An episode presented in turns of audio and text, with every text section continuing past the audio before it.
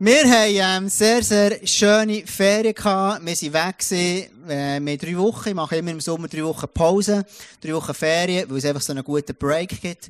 Und das liebe ich. Und wir sind als Familie in der ersten Woche, jetzt habe ich eine Woche geschafft, da sind wir äh, im Wallis gewesen. Und ich habe gemerkt, das Wallis ist also schön. Und, ähm, wir konnten das Haus können brauchen von jemandem und haben eine super Woche dort verbracht. Viel in der Natur gewesen. in der zweiten Woche sind wir ein paar Tage noch daheim gewesen. In der dritten sind wir in der Ostschweiz gewesen, am Bodensee.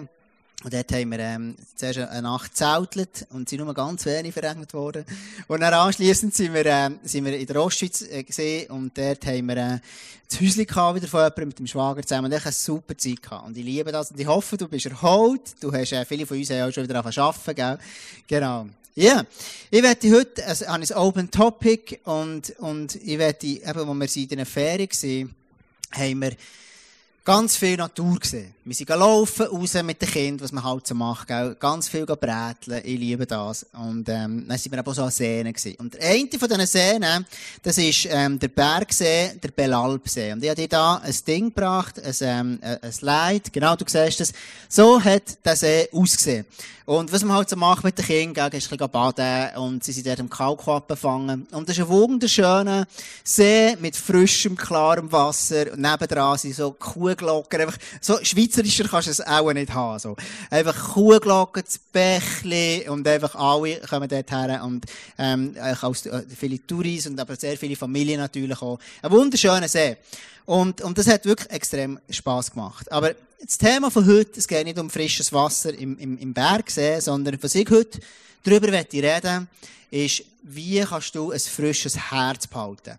Und die Bibel sagt, sie, sie, hat, ähm, sie sagt, redet darüber im Sprüch 4, Vers 23. Und dort sagt sie, vor allem aber behüte dein Herz, denn dein Herz beeinflusst dein ganzes Leben. Also, in anderen Worten sagt der Schreiber hier, hey, viel wichtiger als ein frischer Bergsee ist es, dass du ein frisches Herz behaltest. Dass du ein Herz behaltest, das frisch und daraus raus kommt ganz viel Leben.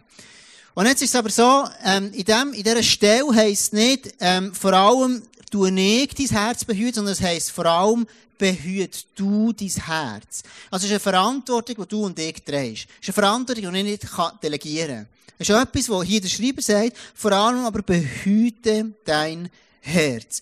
Und manchmal haben wir so eine lustige Angewohnheit, äh, manchmal ein bisschen mehr, ein bisschen weniger, dass wir das Gefühl haben, für unser Herz, dass der frisch drinnen ist, dass der andere verantwortlich ist. Oder, in anderen Worten, wenn es in meinem Herz nicht frisch ist, dann ist der andere schuld. Beispielsweise der Chef, oder der Klassiker ist der Ehepartner, der ist auch noch ein bisschen schuld, dass es nicht so gut geht. Oder die Umstände ist eine super äh, Entschuldigung an. Hey, wegen dem und dem kann ich kein frisches Herz behalten, ein reines Herz behalten und so weiter. Und ich so überlegt, wie, wie so eine Analogie, wenn du, du Zähne putzen. Der Zähneputzen ist eigentlich etwas, was wir täglich machen. Ich hoffe, du hast es gemacht heute Morgen schon. Wünsche mir, sonst, ähm, auf meinem noch Stimorol-Täfel auf meinem, äh, auf meinem Stuhl. Und es wäre es wär komisch, wenn du jetzt heute Morgen da kommst und sagst, hey, ähm, das Zahnbürstchen eingepackt hast und jemand vom Welcome-Team, den Mattu zum Beispiel, fragst du, Mattu, könntest du mir meine Zähne putzen? Das wäre einfach, das wäre das wär komisch. Ich habe das Gefühl, er wäre ein bisschen vor den Kopf geschossen zum Erich Hinger vom Welcome und sagt, Erich, könntest du mir meine Zähne putzen? Ich würde denken, hä, was ist mit dir los? Das ist deine Verantwortung. Und genau so komisch oder speziell ist es, wenn wir ähm, am, am, äh, am, am Abend, bevor wir ins Bett gehen, ins Bett liegen und sagen, Gott, du, du bitte in dieser Nacht wirklich meine Zähne so gründlich putzen. So. Es kann ja sein, dass du das schon erlebt hast. Ich glaube an Wunder. Aber ich glaube aber auch, dass Gott dir und mir eine Verantwortung gegeben hat. Und er würde wahrscheinlich sagen, los, lieber Freund, ich habe dir ein Zahnbürstchen geschenkt. Do your job. Und genau so ist es, wenn ich mein Herz behüte. Es ist mein Job und dein Job, unser Herz zu behüten. Weil daraus raus kommt ganz, ganz viel Leben. Jetzt ist es so, Gott interessiert sich für mein Wohl. Das würde ich es nicht sagen. Gott ist der Gott, der sagt, hey, schau, ich bin interessiert, dass es dir vollumfänglich gut geht. Und darum schreibt er das. Und, und es gibt in der Bibel so verschiedene Prinzipien, die du kannst leben, die du darfst leben, nicht musst, aber du darfst sie leben. Es sind so wie geistliche Zahnbürstchen, die dir helfen, dass es dir gut geht. Und es ist deine und meine Verantwortung, das eben zu leben. Und eins von denen, möchte ich dir heute erklären oder neu auffrischen, ist wahrscheinlich, hat jeder von dem schon mal gehört, aber ich möchte heute, dass, dir, dass du das kannst besser begreifen Am Ende von dieser Message wirst du es viel mehr verstehen und dadurch wirst du viel, viel ein besseres Leben haben. Das glaube ich von ganzem Herzen. Das Thema von heute ist, ich rede über etwas, wenn du von dem in dein Herz reinlässt, es braucht nicht viel, aber es verdient dir sehr schnell die Freude. Dir kann es mega gut gehen, du kannst eine sensationelle Ferien haben und du kannst ein bisschen von dem reinlassen und plötzlich denkst, äh, meine Ferien sind nur sehr durchschnittlich gewesen. Es ist etwas, wo du kannst glücklich verheiratet sein und wenn du ein bisschen von dem in dein Herz reinlässt, dann plötzlich hast du das Gefühl, äh, was habe ich denn für eine Partnerin oder einen Partner? Es ist das Gift vom Vergleichen. Es ist das Gift vom Vergleichen. Schau, Vergleichen ist etwas, was wir alle irgendwo machen. Und wir alle kennen das. Aber wenn du dich einfach vergleichen, du kannst die tollste Ferien haben. Wir haben so coole Ferien als Familie. Aber ich kann jetzt denken, oh my goodness. Ich sehe auf Instagram Leute, die sind im Ausland waren. Und ich, arme so, bin ja nur in der Schweiz gewesen. Beschütter, sie haben auf Italien können. Und dann kann ich denken, ja, er erfahren, oder, oder geht's das noch weiter, bis auf Mallorca. Und ich, Bodensee, ich arme weißt du, und, und, und es ist, es ist, es ist sehr, sehr banal, aber sehr schnell kann ich plötzlich einen schlechten Raum bekommen und ich die Freude verlieren. Schau, hast du gewusst, dass sogar Vergleichen kann die Liebe von Gott für dich, seine Gnade für dich ungenießbar machen? Wenn du dich fast vergleichen mit anderen, denkst plötzlich, dann, dann fast Gott auf anklagen. Und es gibt so eine Geschichte, die sehr spannend ist, von einem Weinbauer. Und wir sind ja, wir sind ja bestens, wenn, wenn, wenn es um Weinbauern geht, dann denke ich, sind wir Bieler, wir Seeländer kommen raus, weil wir haben einen der besten Weine der Schweiz. Und wir wissen, um was es geht. Und das ist eine Geschichte. Das ist ein Weinbauer, der hat, ähm, hat einfach viel Arbeit gehabt, wahrscheinlich war Ernte gewesen. Und er hat Leute gebraucht. Und zur damaligen Zeit ist man am Morgen, ist man auf den Dorfplatz gegangen und dort hat man Leute angestellt für einen Tag, das war ein Taglöhner gewesen. Und man hat, Taglöhner ist dann suchen, das sind so die temporären Angestellten von heute, so auf eine Art, he? ähm, und, und der Taglöhner, der ist dann dort hergegangen und gewünscht, hat sich gehofft, dass irgendeiner nach ihm einen Job gibt. Und so ist er am Morgen bei Zeiten mal angegangen. Er hat dort einen gesehen, und denkt, oh, der ist ein bisschen muskulös, der ist parat, so, komm, den, den brauche ich für, für meinen Job zu machen. Und er, er, er macht mit dem ab, sagt, schau, ich dir einen Denar heute Abend, wenn du deinen Job erledigt hast. Und dann geht er ähm, in Weinberg und merkt, oh mein Gott, so viel Trauben und er braucht einen zweiten und einen dritten und einen vierten und einen fünften. Und gesamthaft hat er das fünfmal gegangen, über den ganzen Tag verteilt. Der letzte, den er geht anstellen, die letzte Gruppe oder der letzte, bin nicht so eine Rolle, der hat eine Stunde vor Sonnenuntergang ist er den noch geholt. Also der hat eine Stunde geschafft und er verspricht ihm einen Denar. Also alle zusammen, die, die am Morgen angefangen haben, die, die am, am 10 Uhr angefangen am Mittag, am Nachmittag, am Abend, alle bekommen einen Denar. Also alle bekommen ganz genau gleich viel. Und dann ist natürlich die Sonne untergegangen und alle kommen freudig zu ihrem Chef, zu dem, was er geholt hat. Und, und er, er, er gibt zahlt ihnen ihren Lohn. Und er fährt ganz hinten an, bei dem, wo er erst eine Stunde geschafft hat, und gibt dem sie Denar. Und alle anderen sehen das und denken, wow, unser Chef, der ist so grosszügig, der gibt uns sicher noch viel mehr. Und wir haben ja länger geschafft. Und die, die eine Stunde geschafft haben, gehen weg. Und es kommen alle in der Reihe nachher dran. Und zu ihrem Entsetzen merken sie, dass sie alle nur einen Denar bekommen. Und sie, sie, sie werden, du liest in dieser, in dieser, in dieser Stelle dort, sie werden, sie, sie, sie, sie, ähm, sie, sie, sie, sie, sie beschweren sich bei Weinbauern und sagen, hey, also warum denn? Das ist doch nicht fair und das ist doch nicht, ist doch nicht, ist doch nicht richtig und so weiter und so fort. Und weisst, was das Einzige, was zwischen der Zufriedenheit von diesen Mitarbeitern oder der Unzufriedenheit war, ist der Seitenblick zum anderen. Das Einzige, wo sie, wo, wo, wo ihnen die Freude verdorben hat, sie hätten können denken, wow, so cool, jetzt habe ich einen Tag können arbeiten, ja, einen Abend bekommen, so cool, genau wie abgemacht, alles super, sie hätten einen super Tag haben, den Abend genießen mit ihren Frauen, etwas sich Gutes gönnen noch. Aber ein Seitenblick zu den anderen hat das verhindert. Und für mich ist es krass, wie schnell dass es manchmal auch uns äh, passiert. Und vergleichen kann dir so schnell Freude verderben. Und darum sagt der Schreiber, pass auf dein Herz auf. Vor allem behüte dein Herz, weil dort ist eine Quelle vom Leben. Ich mich gut erinnere, wir haben also eine, Learning Community gemacht mit ein paar vom ISFO, sind wir im ISF Mittelland gewesen. Und das war extrem inspirierend. Wir haben so darüber geredet, wie kannst du Jüngerschaft machen, wie kannst du, ähm, ich, bin du noch dabei gewesen, glaube ich, im Mittelland, oder echt nicht, gell? Ich glaube, du bist schon dabei gewesen. Und ich glaube, der Erich ist schon noch dabei gewesen, ein paar sind wir da gewesen. Und, und wir haben darüber, wir haben ganz viel gelernt, auch Sachen, die für uns neu waren. Und wir haben Sachen gelernt, die für uns wirklich sehr inspirierend waren. Wir haben zusammen diskutiert und betet und gemacht und alles super gewesen. Und am Abend, ähm, wo ich bin losgefahren, von, von, ähm, oder wollte losfahren, dann lasse ich das Auto an, dann macht es vor in der Haube, und macht so, denke, oh, nicht gut, oder? Wenn so, und so einen dumpfen Ton. Es hat so nach Motorschaden tönt so. Und, ähm, es ist nicht mehr gegangen, das ist auch nicht mehr angesprungen, das Auto, ähm, by the way, für nie mehr. Und es war ein sehr emotionaler Moment gewesen, weil das, in diesem Auto ist meine jüngste Tochter drin geboren. Und das haben wir jetzt nicht mehr. Genau, anyway, jedenfalls dann, ist es dann abgeschleppt worden und der Garagist ruft mir an und sagt, hey Tom, ähm, kann man nichts mehr machen, kannst nur noch exportieren irgendwie, aber mehr kannst du nicht mehr, kannst noch 200 Franken geben, mehr können wir für dich nicht mehr machen. Und, und in dem Moment habe ich so gedacht, nein, was ist jetzt? Ich habe kein Auto mehr. Und ich meine, ich komme aus dem Jura und dort hat jeder mindestens eins oder zwei Autos, wo du hast ja gar keine ÖVs an dem Ort, wo ich bin aufgewachsen. Und so habe ich also gedacht, nein, hey, ohne Auto, das geht nicht, ich bin in Stress gekommen und all das und dann plötzlich, und wir haben so einen coolen Tag gehabt und plötzlich denke ich, scheiß Tag, scheiß Auto und alles blöd, wo alle anderen, die haben ein Auto und ich, ich habe kein Auto. Und dann bin ich rumschauen natürlich, ich denke, komm, jetzt kaufe ich irgendwie eins und all das und jetzt mache ich irgendetwas, irgendwie musst du dir jetzt helfen wissen. Und dann hat mir Zara, meine Frau, sagt mir so, komm Tom, nimm es einfach locker, jetzt schau mal, was passiert. Was? Schau, was passiert. Wir haben kein Auto mehr, wir müssen mit dem Zug rumfahren und wir sind drei Kinder und zwei Erwachsene und mühsam und sowieso. Oder? Ich mich beschwert, weil ich denke, alle anderen haben eins. Und du, jetzt sind wir anderthalb Jahre ohne Auto unterwegs gewesen und es geht uns also nicht schlecht, gell? Und, ähm, wir sind sehr gut unterwegs gewesen und, und schau, der, der Seitenblick auf die anderen zu vergleichen, das kann dir so schnell einfach die Freude am Leben dir rauben. Und es gibt, es gibt, weißt, du kannst noch so ein grosses Talent haben, sei das in Musik, bei Künstlern ist es so verbreitet. Du kannst noch so eine gute Gabe haben, sei das Musik oder Malen oder irgendetwas. Und schau, ich kann dir versprechen, du, wenn du gehst YouTube anschauen, du wirst immer einen sehen, der noch besser ist als du. Always! Du kannst ja etwas noch so begabt sein, du kannst hier innen so ein Talent haben.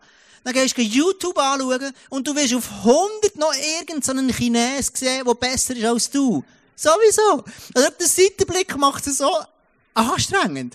Verstehst du? Und schau, die Bibel, Gott hat es gewusst. Gott hat gewusst, dass wir Menschen ein bisschen anfällig sind. Und du, das ist schon ganz am Anfang in der Bibel, im Garten Eden, sie haben alles gehabt. Aber plötzlich merken sie, wir, haben Frucht brauchen. Und ich weiß nicht genau, wie viele Bäume es im, im, im Paradies. Vielleicht, tun wir mal sagen, zehn. Vielleicht waren es tausend. Vielleicht auch eine Million, ich weiß nicht. Aber ich, nehmen wir mal zehn an. Hat zehn Bäume, aber sie sehen nur den einen, den sie nicht haben. So. Und, und dort hat das ganze Dilemma angefangen. Und Gott hat es gewusst.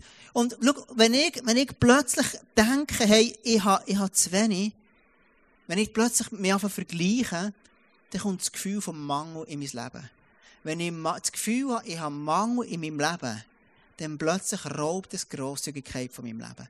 Plötzlich kann ich nicht mehr, ich, ich, ich habe Selbstmitleid, ich denke, oh, ich arm oder ich werde getrieben, dass ich immer bügeln, bügeln, bügeln und noch mehr, weil ich denke, ich, ich vergleiche mich immer ständig mit anderen. Und jetzt, die Bibel sagt dort etwas mega Cooles. Oder? Es gibt das Vergleichen, das gesund ist. Ich komme zu dem nachher noch. Aber die Bibel redet bei Vergleichen auch von Begehren. Und ganz am Anfang in der Bibel sagt Gott etwas, du sollst den Besitz deines Nächsten nicht begehren. Das ist klar. Einfach, du sollst den Seitenblick nicht machen. Und das tut dir nicht gut. Als Mann wirst du immer eine schönere Frau sehen. Als Frau wirst du immer einen begabteren Mann sehen, der noch lieber ist. Noch romantischer. Immer, always. Also darum sagt Gott, Du sollst den Besitz deines Nächsten nicht begehren. Das ist Bibel so cool. Der Schreiber hier ist auch alles, was ihm in den Sinn kommt, tut der Herr.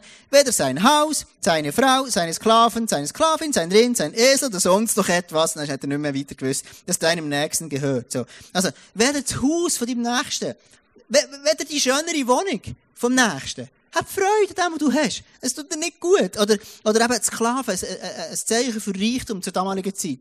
Weder das, Geld, das Bankkonto vom anderen. Verstehst du, wenn du hier in der Schweiz lebst, dann, dann, dann gehörst du den Privilegierten von der, von der Welt. Oder weder das Rind vom anderen. Oder der Resu, also das Auto vom Nachbar. So. Und es wird immer einen geben, noch das Teures hat, noch das Besseres. Always. Du sollst deinen Besitz deines Nächsten nicht begehren. Und Gott weiß das, dass es uns stresst. Und er weiß auch, schau, es gibt Sachen, die kannst du nicht teilen. Beispielsweise Territorium. Es gibt ein gewisses Territorium, das kannst du nicht teilen. Das ist einfach, es, es gibt einfach, es gibt Gegebenheiten, die so sind. Der Ehepartner sollte schon nicht teilen. Oder es gibt gewisse eben Ressourcen, die kannst du auch nicht teilen. Und schau, hast du gewusst, dass die allermeisten Konflikte, die es gibt auf diesem Planeten, ist, weil, weil, weil Menschen begehren. Weil sie denken, ich sollte mehr haben als der andere. Ich sollte eigentlich mehr haben. Und, und, und darum, das Gebot, das vom Begehren, das ist das letzte Gebot. Mit dem, all die zehn Gebote, das Begehrengebot schließt die zehn Gebote ab. Und jetzt ist interessant. Das letzte Gebot beinhaltet eigentlich alle anderen Gebote. Also du kannst sagen, zum Beispiel töten. Ja, also ganz ehrlich, wenn, wenn du happy bist ähm, in deinem Land und das Gefühl hast, nicht das Gefühl hast, du begehrst noch Ressourcen von anderen Ländern, Erdöl oder whatever, dann musst du nicht andere Menschen umbringen, weil du bist happy mit dir selber. Wenn du dir nicht den Seitenblick machst, dann bist du der glücklichste Mensch auf dem Planeten. Oder ein anderes Beispiel, Ehebrechen. Wenn du das Gefühl hast, ich habe die schönste, beste Partnerin oder Partner auf der Welt und du den Seitenblick nicht stark machst, dann bist du einfach glücklich. Angenommen, stell dir mal vor, du hättest, Zara und ich, wir wären die einzigen Menschen auf der Welt. Wir wären die glücklichsten, die es gibt, weil es gar keine anderen würde geben.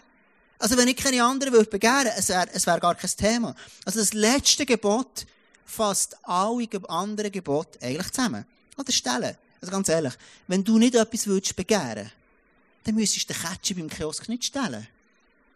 Oder wenn du nicht etwas begehrst, du ist mega mies, dann müsstest du keine Steuern hinterziehen.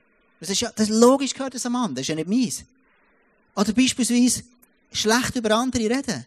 Wenn du dir nicht würdest vergleichen, stell dir vor, du wärst der einzige Mensch auf dieser Welt. Und du würdest dich nicht vergleichen mit irgendjemandem. Du wärst rundum glücklich.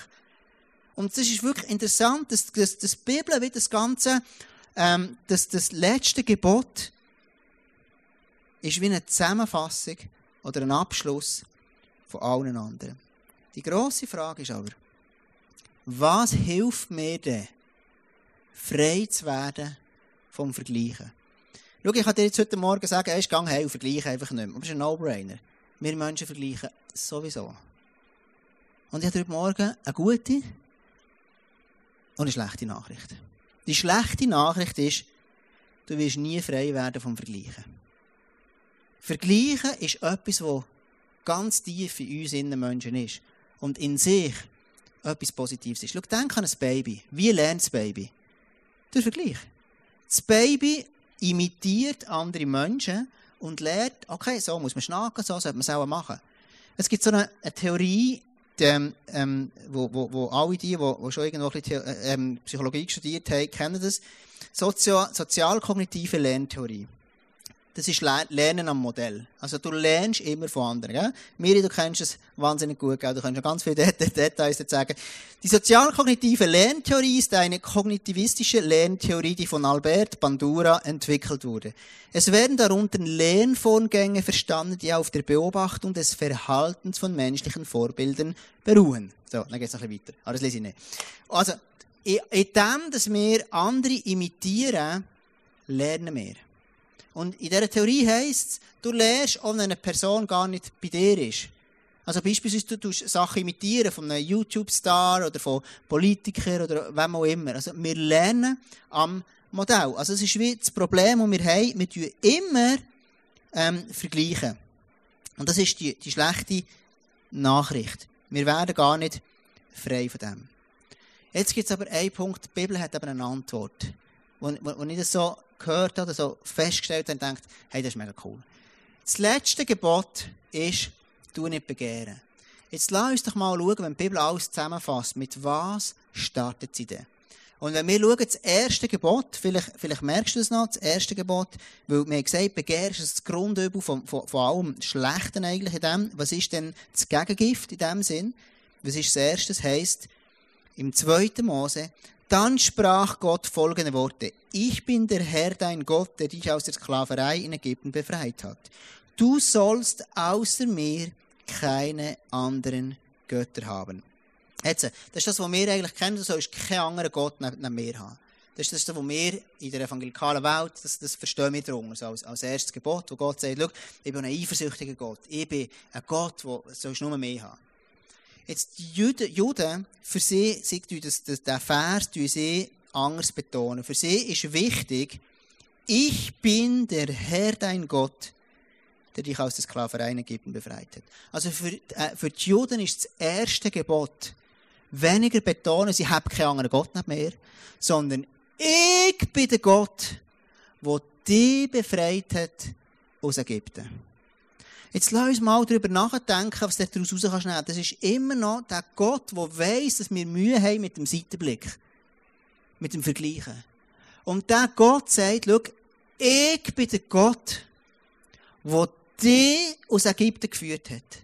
Also in anderen Worten sagt er hier, hey, ich bin der, der einen Plan hat mit deinem Leben. Nicht mit dem nebendran, mit deinem Leben. Ich bin der, und wenn ich von Plan rede, rede ich nicht so einen Plan so von A nach B nach C, sondern es geht einfach alles so linear, sondern mehr eine Stoßrichtung, wo Gott etwas bewegen gemäss unseren Leidenschaften. Ich, ich, glaube nicht an einen Plan, hey, richtiger, äh, falscher Ehepartner, richtiger Job, falscher, das glaube ich nicht, sondern einen richtigen Gott, der für mich ist, der in meinem Leben innen wirkt. Also, Gott sagt, hey, schau, das ist, das ist ein Hinweis auf eine ganz, auf eine, auf eine Beziehung. Ich bin der Herr, die Gott, der dich aus der Sklaverei in Ägypten geführt hat. Und wenn ich das so geschnallt habe, dachte ich, hey, wie cool ist denn das? Gott fährt an und sagt, hey, look, ich habe mit dir einen Plan. Und er hört auf und sagt, hey, schau nicht, was nebendran ist, sondern ich habe einen Plan mit dir ganz persönlich. Und so schnell, wenn wir unterwegs sind im Leben, es passiert dir und mir immer wieder, und ich habe gesagt, Vergleichen ist nicht nur schlecht, es gibt ein positives Vergleichen. Aber wir vergleichen uns und sehen immer das, was der Nachbar hat, und sehen, dass das Gras beim Nachbar so viel grüner ist. Und Gott sagt hier, tu du dein eigenes Gras bewässern, weil ich habe einen Plan mit deinem Leben. Und ich denke, wie cool ist denn das? Zu wissen, ich habe einen allmächtigen Gott, der wirkt an meiner Seite. Und ich darf wissen, Gott ist bei mir. Und egal, was ich mache, egal wie, wie begabt, und ja, ich soll mich entwickeln, ja, ich soll weitergehen im Leben. Aber Gott hat mit meinem Leben einen Plan. Und schau, sobald ich mich anfange vergleichen mit anderen, es raubt mir die Gunst, die Sicht, was Gott alles für Möglichkeiten macht. Ich glaube wirklich an einen Gott, der Türen aufmacht, der Sachen übernatürlich in unser Leben hineinbringt. Wenn ich aber nur fixiert bin auf das, was ich nicht habe, auf das, was der andere hat, dann sehe ich gar nicht mehr, was Gott mir hier schenken will. Weil ich ständig nur zurückschaue und das macht mich tot unglücklich. Und plötzlich ist das Segen von Gott ungenießbar. Warum? Weil ich sehe es nicht mehr als Segen, ich sehe nur das, was ich nicht habe. Und denke, hey Gott, das ist so unfair. Und warum darf der andere so viel? Warum darf und so weiter, oder? Es hat ja den, den krassen Prozess gegeben nach dem Zweiten Weltkrieg in Nürnberg, wo man die Kriegsverbrecher hat, ähm, einfach, also einfach, die hat zur Rechenschaft gezogen. Und dort ist ja die, die allermeisten sind dann zum, viele von denen sind zum Tod verurteilt worden, und das ist, ähm, weil sie einfach ganz schlimme Sachen gemacht haben. Und es gibt so eine Quelle, wo, wo sagt, gell, wo sagt, dass viele von denen, 14 von denen, haben im letzten Moment noch können ihr Leben Jesus geben und es hat einen gegeben, irgendeinen Mann, der wirklich ganz starken Eindruck hatte von Gott, dass er zu denen soll gehen, ins Gefängnis hinein und denen von Jesus erzählen.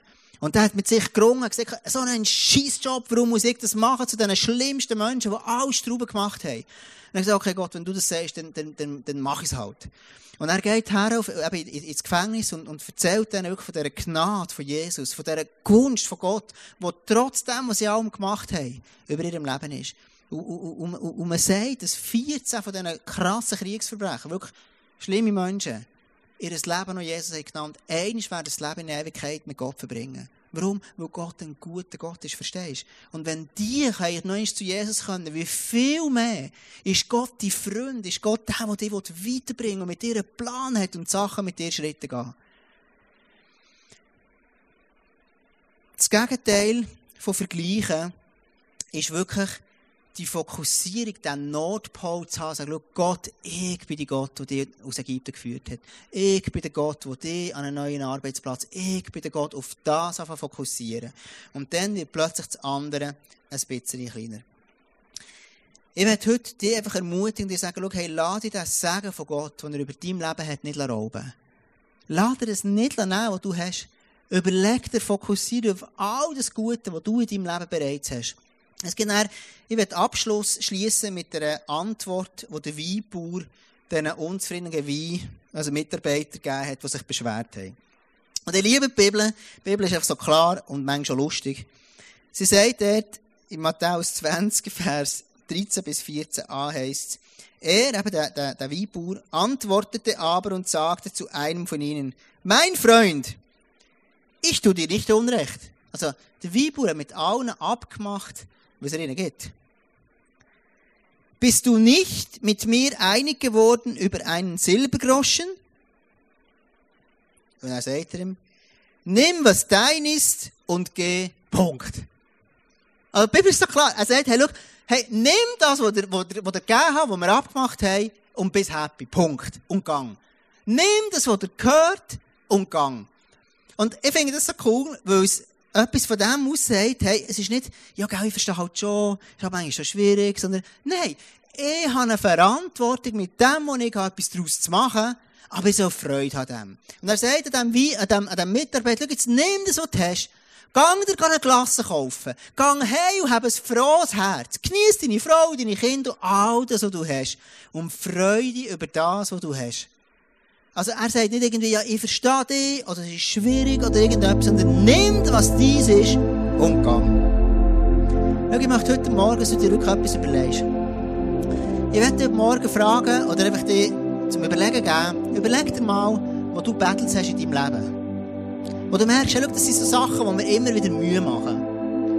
Ich möchte dich ganz konkret fragen heute Morgen, vielleicht hat es damit zu tun, dass du irgendwo vergessen hast, zu deinem Herz zu schauen und dass dort einfach etwas nicht mehr Frisches drin ist, weil du angefangen hast, auf die Seite zu schauen. All die, die es neben dir arbeiten, all die, die vermeintlich wunderbare Beziehungen haben, wo es besser geht. Und schau, das Prinzip ist auch in der Kirche. Und ich merke, als Pastor, ich bin genau im gleichen Boot, gell? Auch ich habe meinen Garten, habe mein Herz, das ich muss pflegen muss, wo ich dafür verantwortlich bin. Das nimmt mir niemand ab. Wenn ich, ich, ich liebe die Kirche ISFB von ganzem Herzen mit den Menschen, die drin sind. So viel ist einfach sensationelle Menschen drin und alles. Aber du kannst, du kannst auf YouTube schauen und dann findest du logisch halt irgendeinen Ami, der noch eine größere Kirche hat. Oder du findest logisch noch irgendeinen anderen, der noch besser betet oder noch besser preacht oder noch besser worship. Es wird es immer geben. Always. Aber ich merke für mich, ich habe mich entschieden und ich will sagen, hey, Gott schreibt mit uns eine Geschichte.